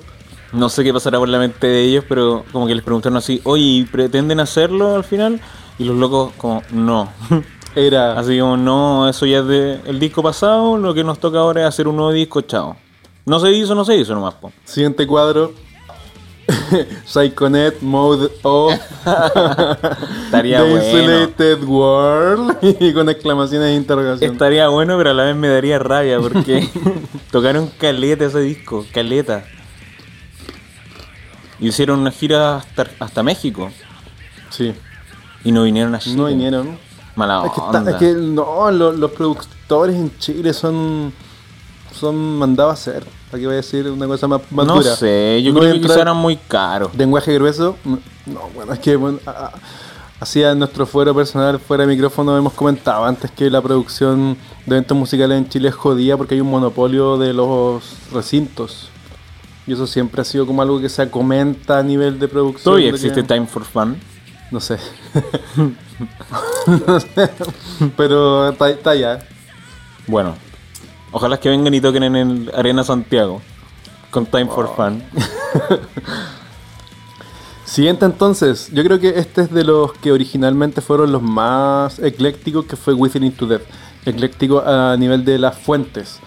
Ya que Ah, en- ese momento, con la primera versión que hice, ya que de nuevo, esta es una versión mejorada de, de esa compilación original que ya habíamos hecho, tenía versiones muy antiguas y que de aquí la única que mantuvimos de las versiones más antiguas fue Garbage. Del tour del 2019. No, Creo que es la 2009, única. perdón. Creo que es la única. La única de, de esa época. Porque no la han tocado tanto y la versión de Within Into Death, o sea, del, del de From Depression 2, ¿qué tal es esa versión? Es buena, pero no suena tan no bien suena como, tan bien esta. como esta, sí. Así que disfruten Garbage de más de 10 años.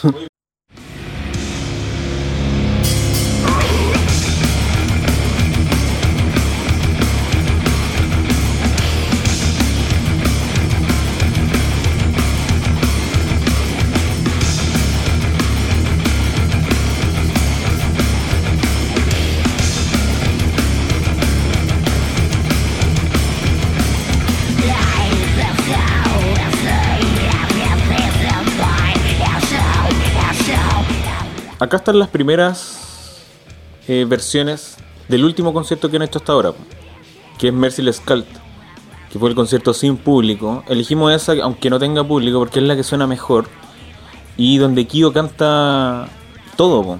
Hay un momento de esa canción que que deja que el público cante. ¿Te acuerdas? sí, que es con la voz bajita y la canta igual que en el disco. Y de hecho es muy bacana esta versión porque el, el segundo, la segunda parte justo después de esa voz bajita, como que la canta como gritándola, muy parecido a como la cantaba en la época, en la época de Into Death. Gran canción, Entonces gran se disco. siente old school con un sonido actual.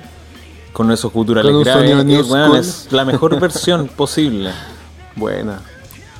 De, de, de Sí, dejé la del 2013, que no, una de las mejores giras de su carrera.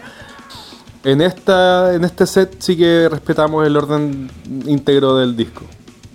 Ah, sí, porque no ocurre mucho que peguen dos canciones, aunque en el concierto del 2020 tocaron Merciless Cult y Merciless Cult y Saku juntas.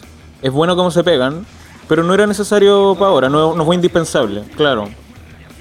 Es bacán verlo en el Blu-ray, pero aquí no era indispensable. Y esa versión de sí es súper buena. Tenemos la versión de From Depression, pero ahí no es tan buena porque no la puede cantar tan bien.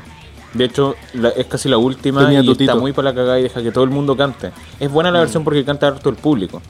Y ellos interactúan también, como que se chocan las espalditas. Buena, Es muy juguetona. buena ahí.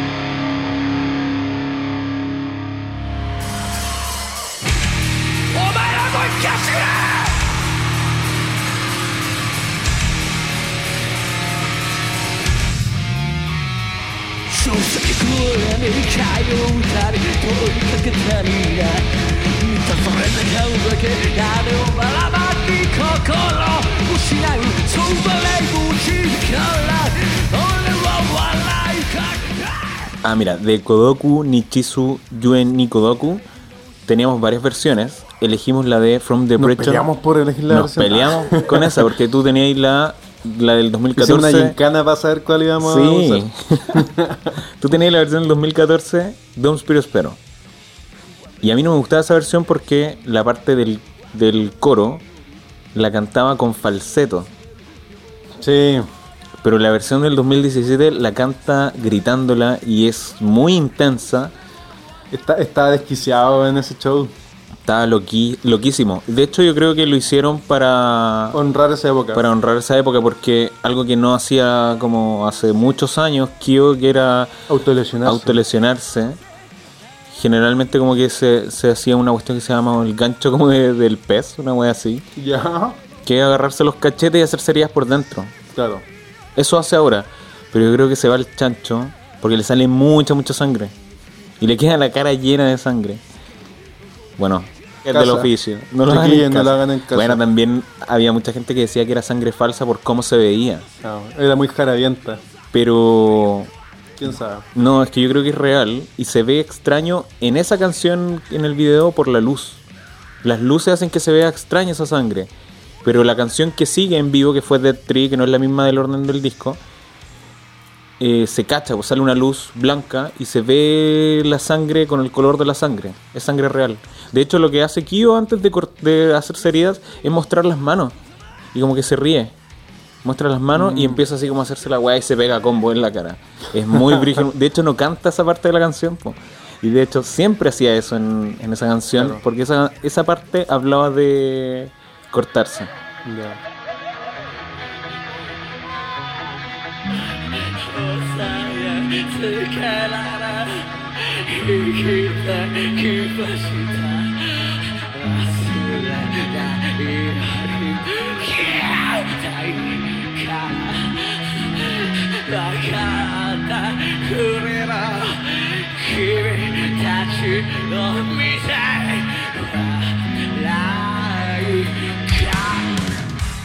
Brígido el weón.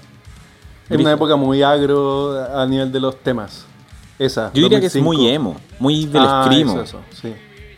Pero bueno, también Mike Patton hacía un montón de cosas así. Buen disco. Igual no, no quiero hablar mucho del disco porque Ah, sí, quiero sí. esperar para el Sí, podcast. tienes razón, ¿ya? tienes razón. Así que podríamos estar aquí hacer un, especial de horas.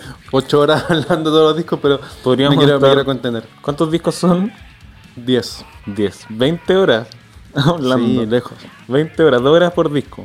Mira, ya para ir cerrando y, y seguir ahí el comentario sobre las presentaciones en vivo, em, sobre las presentaciones en vivo, Beautiful Dirt, una canción también que, que hicieron remake Ah, y que habían sí. pocos registros de ella antes de estos shows. De hecho, esa era una de las canciones que yo tenía en versión muy sacada de YouTube en un registro así de, creo que del Rock and Ring, así muy, muy mal audio. Y que acá por fin podemos tener una versión bien buena. Además, post Sí. remake. Esta es la versión que salió en el disco 2 de Insulated World, ¿cierto? Claro. Porque no viene en un Blu-ray. se cae. Sí, esta no viene en Blu-ray. Claro, este es el lado B. Sí, es buena esta versión. Y también otra quizás novedad, ¿eh? Igeki wa Mabuta wo Orochita Yasuchiki Utsu. ¿Ya? Es súper buena esa canción, es de mis favoritas de ese disco. A mí esa es como la onda que más me gusta de ellos. Y no había una versión Mm, bacán verdad. en estilo del disco de esta canción. Sí, de hecho la versión que teníamos antes se escuchaba mal también, creo. Es que era una versión como acústica. De hecho, la, Ah, la tocaban verdad. junto con un Decide del 2008. Eran como Ya, perfecto. las dos del Encore. Que son bonitas versiones, pero no es como la del disco. Acá es súper intensa también. Bacán. Y finalmente Kodou, que fue una canción que habían dejado de tocar un tiempo y que volvieron a tocar en From Depression 2. Por eso elegimos esta versión, que es como la más actual. ¿Te gusta esa canción? Sí, A mí en su época me gustaba, pero creo que los singles de este disco son de los menos destacables. Ah, dejen que me explique, dejen que me explique. son de los singles menos destacables en relación al resto del disco. Creo que los singles de este disco no son tan buenos como el resto del disco. Y eso creo que no pasa siempre en Dylan Grey. Como que eligieron las canciones más, que más vayan a pegar en Occidente, siento. Porque este disco fue el primero que entró y se editó afuera. Mm. Porque The Final, de hecho el video de The Final es mega gringo, sale como un, un white con una escopeta. Sí. es mi teoría. Mi teoría. Puta, ¿sabes que yo entiendo que esas sean los singles? Porque son las más orejas. Sí. Las entiendo. Y creo que son buenos singles. No habría puesto otras. Porque de hecho, eso hace que el disco sea tan bueno. Como que sabéis Sí. que esos son los singles y cuando lo escucháis, igual sorprende. Sí, yo creo que Godot es el mejor, la mejor canción que es single de ese disco. Me gusta más que The Final, que Machiavellism y que mm, Saku. Aunque Saku es una canción que me ha gustado mucho más con el tiempo porque en vivo la tocan muy bacán. Dead Tree también fue single, creo. Porque No. tiene video. Ah, no fue single, pero tiene video. ¿Sí tiene video? Sí. Ya. No es single. Los singles fueron Godot, The Final, Machiavellism y Saku. Ah, ya. Y que Saku salió en la época. No, The Final y Machiavellism salieron en la época del Vulgar. De hecho, en, en la gira de Vulgar las tocaban. ¿Sabes qué? En, Bueno, para pega. en comparación con los discos, creo que este disco es mi favorito. ¿En vivo? Sí, o sea, en comparación con cómo es en estudio. Eso Ah, quiero decir. ya. Porque mi disco favorito es Arque. Arque y Dom Spiro Espero son como mis favoritos.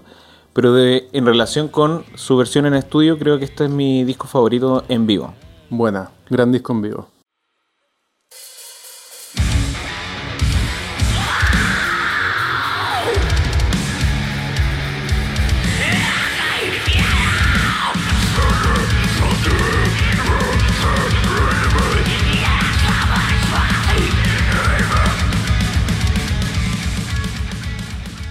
The Marrow of a Bone. Este, es- este disco, bueno, a nivel histórico, marca eh, qui- quizás el, el cambio sonoro más eh, notable de la banda, ¿cierto? Como la segunda vida, la segunda etapa Claro, del grupo. Segunda etapa. Que se ponen más heavies. Em, también creo que todos me gustan demasiado, como que da lo mismo decir cuánto me gusta. Es un gran disco. Pero el comienzo es diferente a todos los anteriores del grupo. Porque es el primer disco que parte con una canción lenta. Una balada sensual, Una balada introspe- sensual. introspectiva. No, sabéis que creo que es el único que parte con una canción lenta. Dolor concebido. Porque Ouroboros parte con una introducción instrumental, igual Dom Spiro Espero. Y este parte con una versión lenta. Antes teníamos la versión del 2017, creo. La del From Depression. Antes de como de No, una, una, una viejita, una antes del 2012. Ah, o ya. del 2012. Bueno, esa era una buena versión, pero era muy parecida a la del disco. La versión de From Depression también es muy parecida a la del disco. Pero elegimos una versión donde la letra es completamente distinta y el final es súper caótico. La elegimos porque es muy emocionante. Es especial.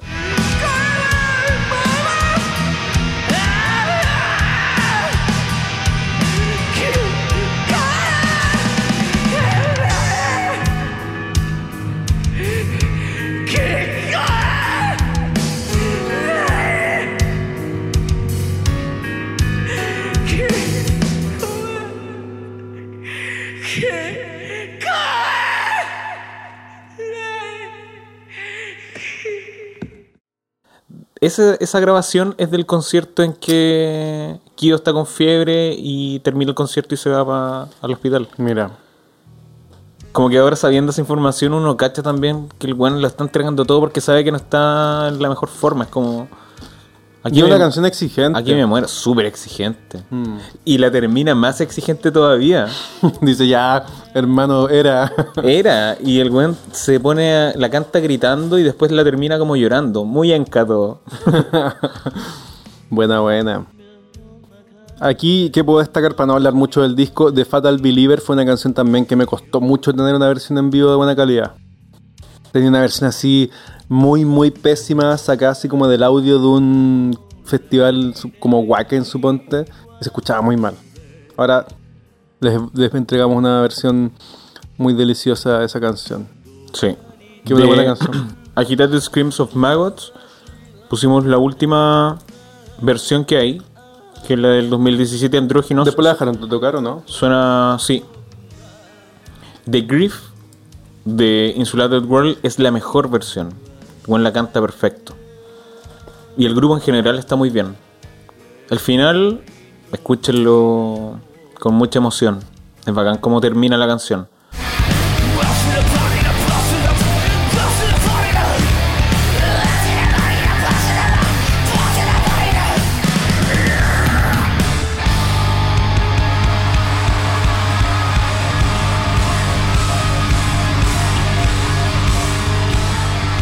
Dice la sangre como vainilla en inglés.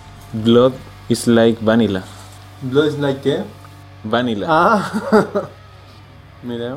Que en, est- en estudio no se entiende tanto. Y que eso no lo canta en otras versiones. Mm, lo canta- nomás. no lo canta, pero de otra forma. Buena. Sí, mira, ya, para no entrar tanto en el disco. Es que está no- bueno, está bueno, estoy está emocionado. Killer's Lizoid, versión 2013. ¿Por qué? Ah, porque es la más parecida a la del remake.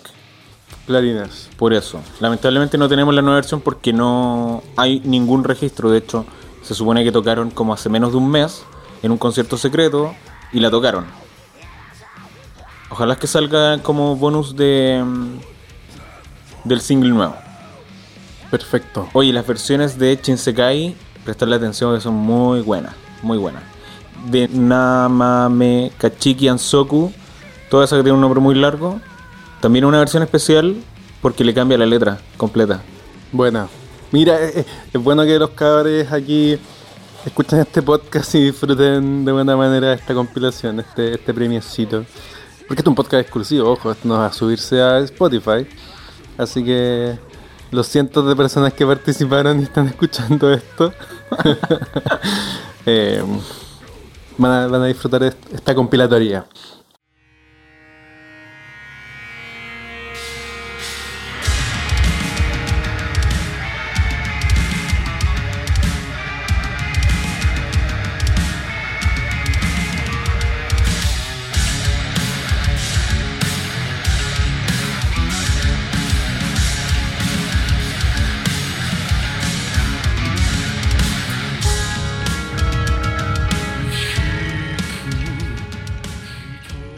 Uroboros.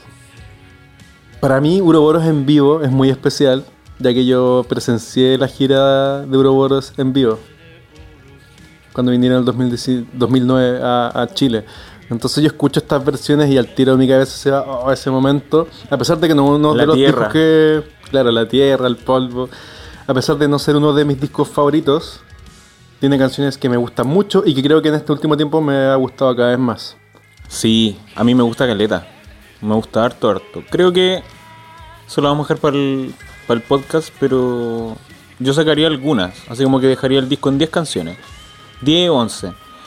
Mira, y sobre las versiones, de Vinuchka teníamos la versión en Osaka Jojal del 2012, en que tocan Uroboros completo. Ahí habían sacado el- la remasterización. Ya. Y esa es, de verdad, yo creo, la, la versión que, en que Kyo canta mejor. La canta perfecta, perfecta. Canta todo, de hecho. Pero la, la versión que pusimos, la del 2018, que suena súper bien por una cuestión de producción. El bajo, el bajo y la batería suenan perfecto, las guitarras con la mejor ecualización posible.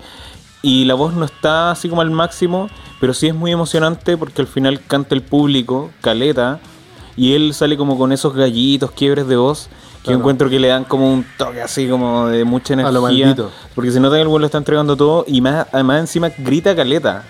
Ah, y esas partes lentas, como mea death metal que tiene esa canción, Sí. bueno, suenan bacán, loco. Sí, la voz muy grave. Entonces, en definitiva sería la mejor versión por eso.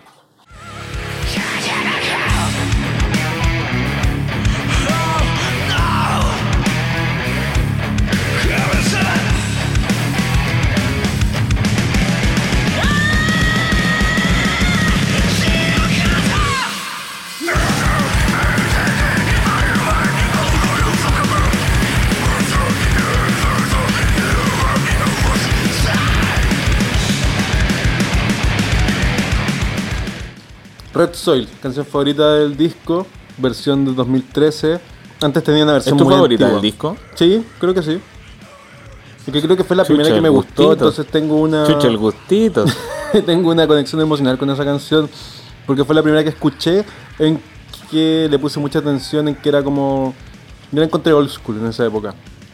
Y, Oh, y- tenés y- y razón. que cambia las voces. El ritmo de la batería es muy old school. Sí. Mm. No sé cuál es mi favorito de ese disco. Yo creo que es Vinuchka, pero me gusta harto completo. Creo que. Es que sé que me gusta este disco porque tiene como varias ondas distintas y que son como bien extrañas, como una con otra. Como Vinuchka es muy progresiva, tiene momentos death metal. Después viene esta que es como muy old school de Soil.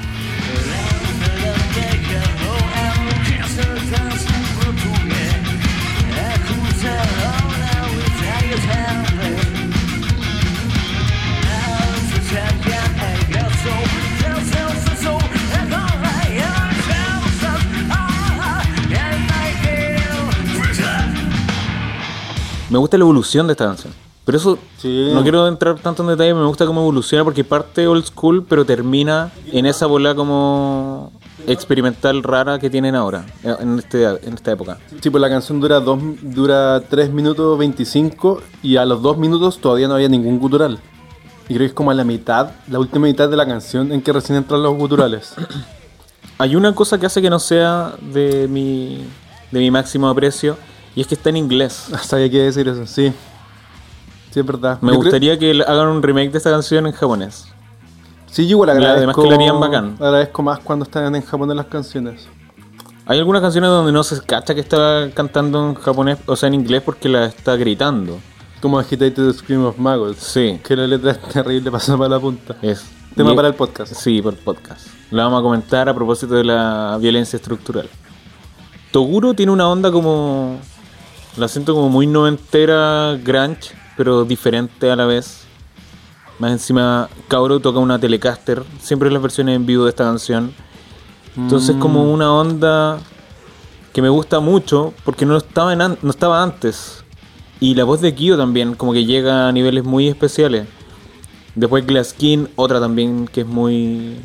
como. Especial. tiene un pop muy bacán. La estoy confundiendo con otra canción. Ah, con Stuckman. Ay, Stuckman también es buena, el final muy bacán. Pero bueno, eso comentémoslo eh, después. Sobre el- tu favorita, Dosing Green, hay varias versiones en vivo de, de la gira Google y todo eso, pero le- elegimos la del 2017 porque es la que canta mejor. Acá se cacha que Kyo está como en su punto máximo de voz, porque llega perfecto a todos los tonos, eh, los guturales y los eh, whistle, whistle scream o whistle fry, que son esos chillidos, que son como gritos. Claro. Bueno, perfecto. Inconvenient Ideal elegimos una de Andróginos, que es una versión especial con una introducción. Esa también Ah, sí. fue la última vez que la tocaron y la iban a retomar ahora en el concierto de Insulated World.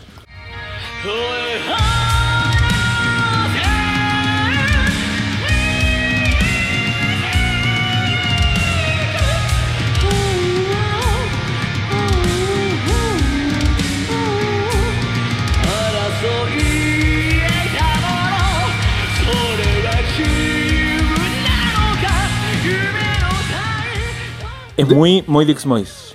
Sí. Ya, del siguiente disco en vivo, de un Spiro Espero, quiero hablar lo menos posible, ya que es mi- uno de mis discos favoritos y quiero guardarme todos los comentarios para el podcast sobre ese disco. Pero ¿qué podemos decir? Aquí harto del 2012 dejamos. ¿Cuál fue la razón? No sé, se escuchan bien. Mira, la razón, yo tengo una respuesta para eso. La razón es que las versiones que elegimos son las que son iguales al disco. Son las mismas versiones del disco, pero en vivo. De todas. Mm, sí, aquí tengo un datito, perdón, se me había olvidado. Claro, porque Akatsuki eh, por muchos años no hubo versión que no fuera sinfónica. Ya, y esa canción encuentro que le- es una de las pocas, a mi gusto, que ganan mucho con la sinfónica. Pero aquí en la compilación quería poner la versión eh, no sinfónica.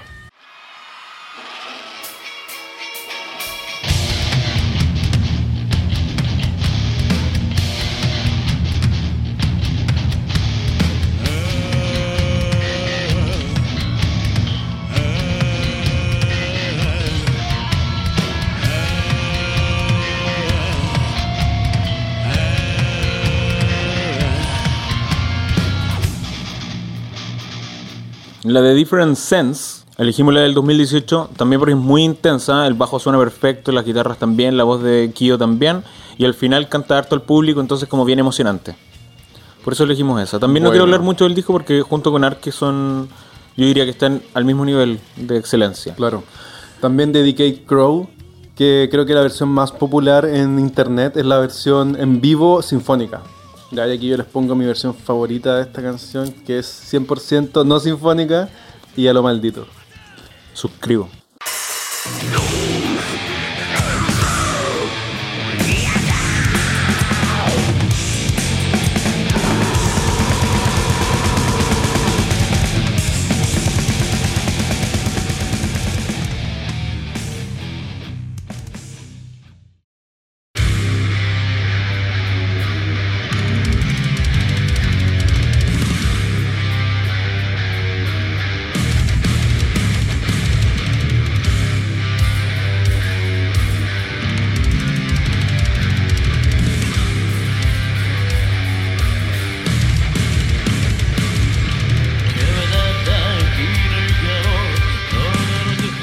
De Ark en un principio teníamos casi puras de Ark en vivo y las mantuvimos porque son buenas versiones, se escuchan súper bien.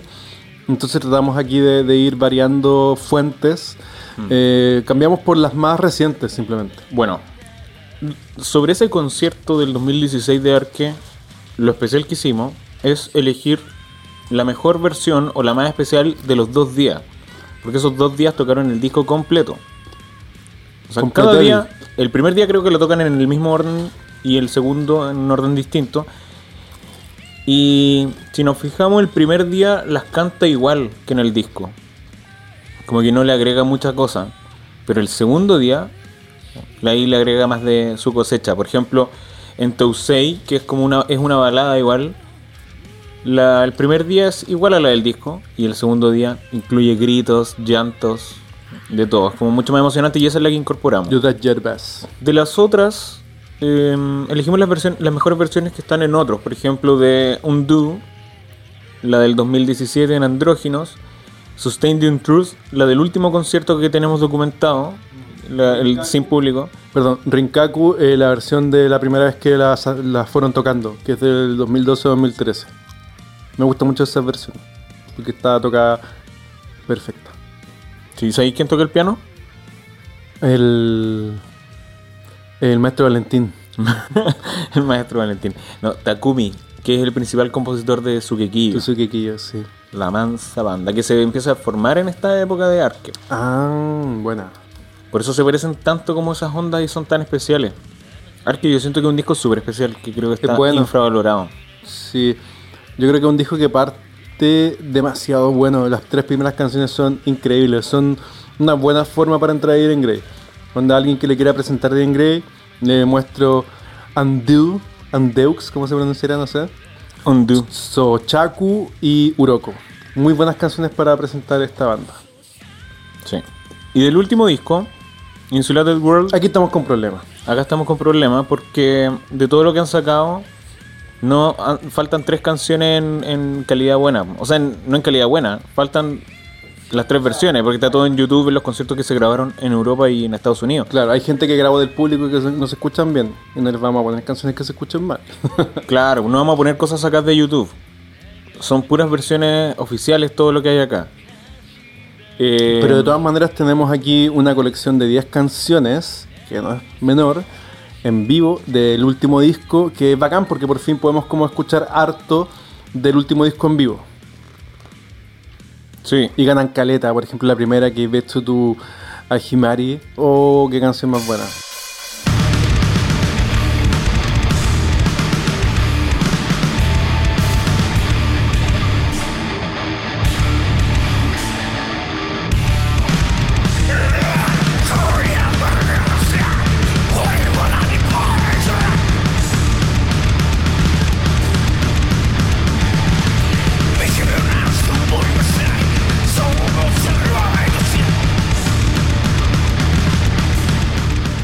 Keibetsu to Himari. Sí. Hay tres registros de canciones de este disco. Elegimos casi todas del último concierto, el sin público. porque es donde canta mejor, todo se escucha bien. Y que no haya público no es tan terrible para Diren Grey porque ellos generalmente en todos los lanzamientos bajan mucho el volumen del público. Sí. Yo diría que hay canciones donde eliminan el público, excepto cuando Mm, termina la canción. Sí, no acusaste recibo de que haya público. Mm. Se agradece igual, Lo hacen también cuando va a cantar el público. Claro. Em, bueno, de este disco no vamos a comentar mayores cosas porque es lo último que han sacado, entonces lo vamos a ver cuando hagamos el capítulo. Lo otro son dos carpetas de extras. Tenemos una carpeta de extras de canciones del 97 al 2019 Ojo que son las fechas en que fueron lanzadas las canciones originalmente, no Sí. las fechas de las fuentes. y están en el orden. Por ejemplo, la primera es H, que la versión que está ahí es un remake porque es la versión que tocaron en vivo desde el 2018. Y pusimos la versión del 2019 que es muy buena porque además tiene esas bases eh, industrial que están en, el, en la original.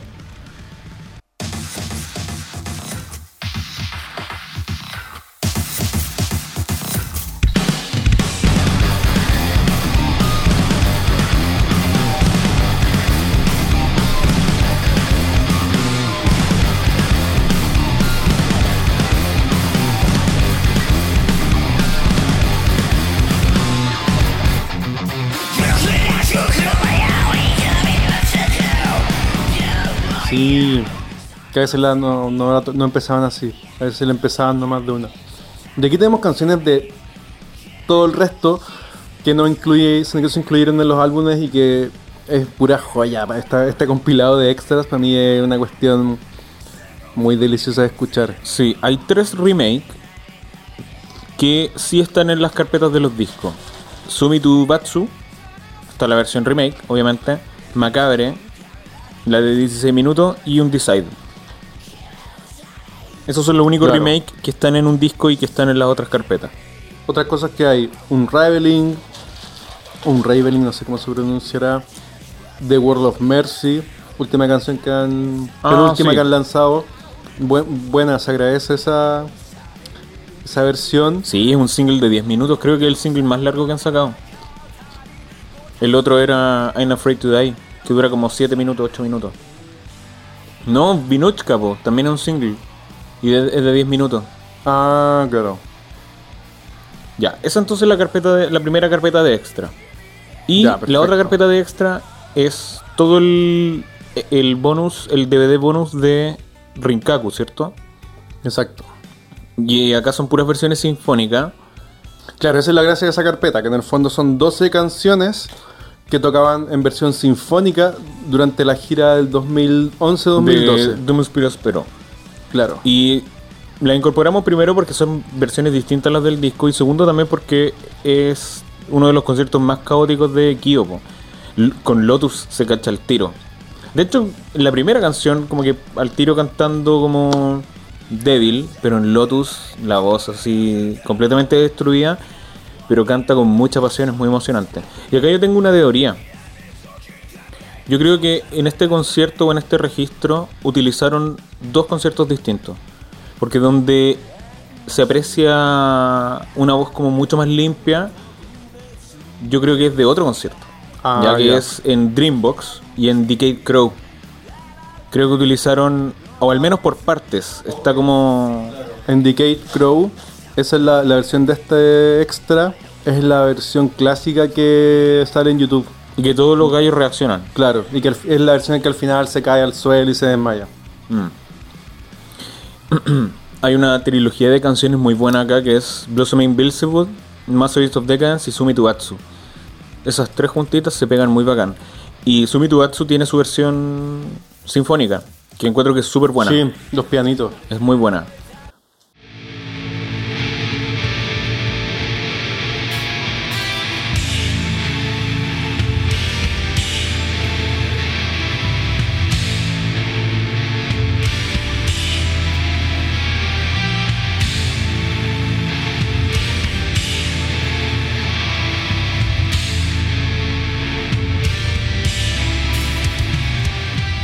Y eso sería, po. Ojo, había otra cosa más que tú me querías comentar que fuera de micrófono me dijiste, y es sobre la edición, la crítica que, que tiene Diren Gray sobre la edición que hacen a sus shows en vivos de la voz. Ah, eso es lo que estaba comentando recién. Ya. Que hay, hay comentarios que dicen que eh, hay registros donde Kyo canta demasiado bien y en vivo nunca ha cantado tan tan bien. Yo creo Ufa. que sí canta muy bien el tipo. Y creo que es a propósito de este concierto donde sí se nota eso. Porque hay, hay momentos en que la voz está perfecta. Por ejemplo, en Yakusoku ni Dreambox. La voz está súper bien. Y hay algún momento en que no está bien, que es cuando grita algo el público o algo así. Decay Crew también es una canción súper complicada de cantar. Pero la canta perfecto. Yo creo que esas son de otros conciertos. Perfecto. Creo que sería lo único que hay porque de todo lo que hemos revisado se nota que la está cantando ahí por cómo se acerca el micrófono y todo eso. Claro. Se nota. Ya, y lo bueno es que todas las versiones son súper distintas, así que. así que eso. Ah, y algo de los extras, de la otra carpeta extra, es que la versión de Fukai es la del remake. Sí. Y es súper buena. remake, sí. Perfecto, cabres. Entonces, así concluimos este capítulo especial exclusivo para ganadores, que son todos, del concurso. Y mm, esto no está en Spotify, pues, así que nos escuchan aquí en la tranquilidad de Google Drive. la tranquilidad de su MP3 de 128 megabytes. Claro, ojalá que quepa. Ah, no, sí cabe el capítulo. el capítulo cabe. Sí, puro capítulo y nada más. Así que después borran el capítulo y agregan las canciones que quieren Se ponen ahí de estéreo, Sundaba. Sundada, claro, de Yankee. Y con mucho cariño entonces le cedemos este material que en el fondo se nos ocurrió como hace mucho tiempo hacerlo. Y hace poco nos, la productora nos dijo, oye, si regalan eso que tienen ustedes ahí, que es un trabajo así bacán que hicieron de, de la pega de juntar los discos y hacerlos vivos de manera íntegra. Eh, se nos ocurrió por eso el, Sí. el- el- este mini concurso. Y fue ¿Ya? harto, fue harto trabajo, así que. Bonito. Ojalá y que lo disfruten. no van a encontrar algo así en ningún lado. Ah, claro, sí, po. Esto lo hicimos nosotros, así que, que ahí de repente, oye, sí, estos Blu-ray están, se pueden comprar, descargar, pero esta pega de recortar las pistas, Incluso descargarlo cortar canción por canción, claro. Sí, yo tengo una suscripción ahí a J-Pop Suki y son mis dealers de cosas raras de todos los grupos japoneses.